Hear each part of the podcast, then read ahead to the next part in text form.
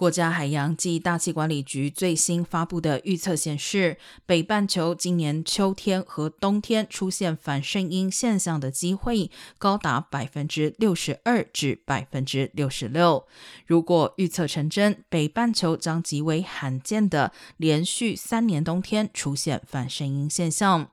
上一次发生相同情况是在一九五零年，而连续的反声音现象将对加州带来巨大影响。